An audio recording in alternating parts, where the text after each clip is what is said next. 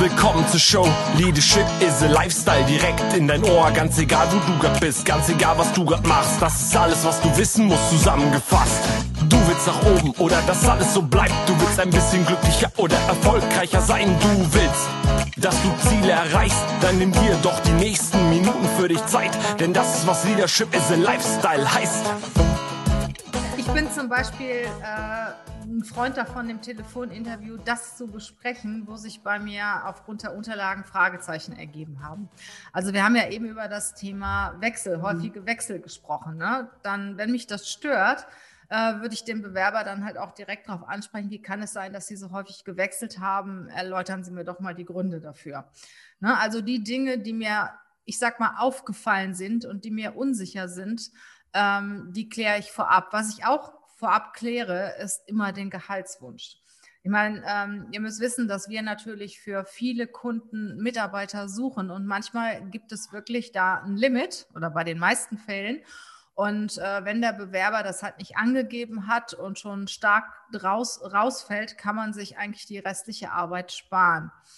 Ich bin auch überhaupt kein Freund von irgendwelchen Fragebögen und Checklisten. Wir haben schon da wirklich die tollsten Erlebnisse gehabt, wenn wir teilweise die Bewerber auch begleiten in die Vorstellungsgespräche, dass dann die Interviewer vor ihrer Liste saßen und sagen, oh, jetzt ist die Frage, Moment mal, äh, drei, vier, fünf hatten wir, also jetzt ist die Frage sechs dran zum Beispiel. Ne? Sondern äh, das hängt natürlich auch von deinen Erfahrungen ab, ab mit Interviews, aber grundsätzlich ähm, ergibt sich auch viel und in den Interviews ergeben sich wieder neue Fragen.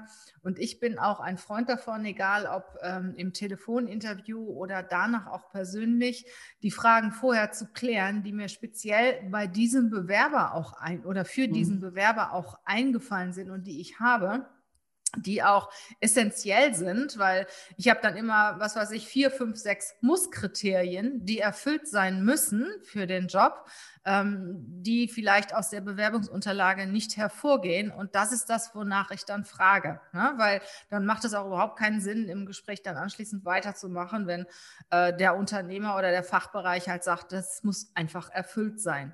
So, und äh, ja, grundsätzlich spielt natürlich auch der Sympathiefaktor im Telefoninterview eine Rolle. Und da muss ich auch aus meiner Erfahrung sagen, habe ich die unterschiedlichsten Erfahrungen gemacht.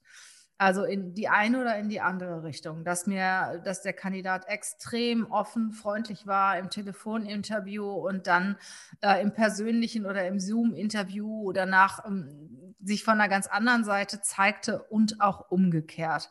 Und da würde ich immer sagen, wenn gewisse Kriterien nach dem Telefonat erfüllt sind, äh, mache ich zumindest danach einen Zoom-Call. Ich würde immer einen Zoom-Call vor ein persönliches Interview stellen, weil die Steigerung von der Zeit ist wirklich definitiv Telefonat, Zoom und dann persönlich. Ne? Und äh, wenn jemand äh, das Telefonat gut überstanden hat, gibt es erstmal einen Zoom-Call und das dritte und letzte Gespräch sollte dann das Persönliche sein, aus meiner Sicht.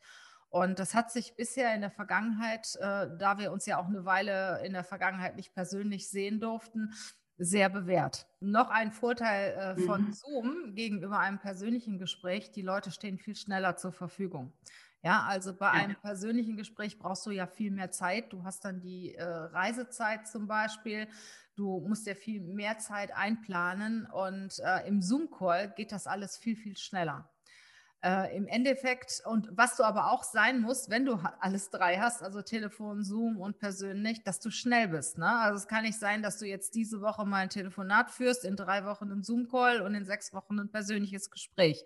Also grundsätzlich gilt Schnelligkeit. Wenn du gemerkt hast, da ist jemand gut, und der kommt in die nächste Runde. Sei schnell. Und wenn du schon im Zoom-Call merkst, Mensch, also der passt zu 95 Prozent und Mach ganz schnell das persönliche Gespräch, sonst kann es sein, dass der Bewerber schnell weg ist. Und das kommt auch sehr, sehr negativ bei dem einen oder anderen Bewerber an, wenn das Unternehmen sich so viel Zeit lässt. Das heißt ja auch, dass das Unternehmen insgesamt sehr langsam mit ja. den Entscheidungsfindungen ist und dass sie den Bewerber nicht wertschätzen. Das haben wir auch schon so oft gehört. Ähm, wenn der Termin erst in vier Wochen ist, dann, dann kann ich ja nicht so, so wichtig sein oder dann kann meine Bewerbung ja auch keine besondere Bedeutung haben in dem Prozess. Ne? Mhm. Und, das, äh, und dann kommt ein Unternehmen, das ist ganz schnell und dann ist der gute Bewerber weg vom Markt.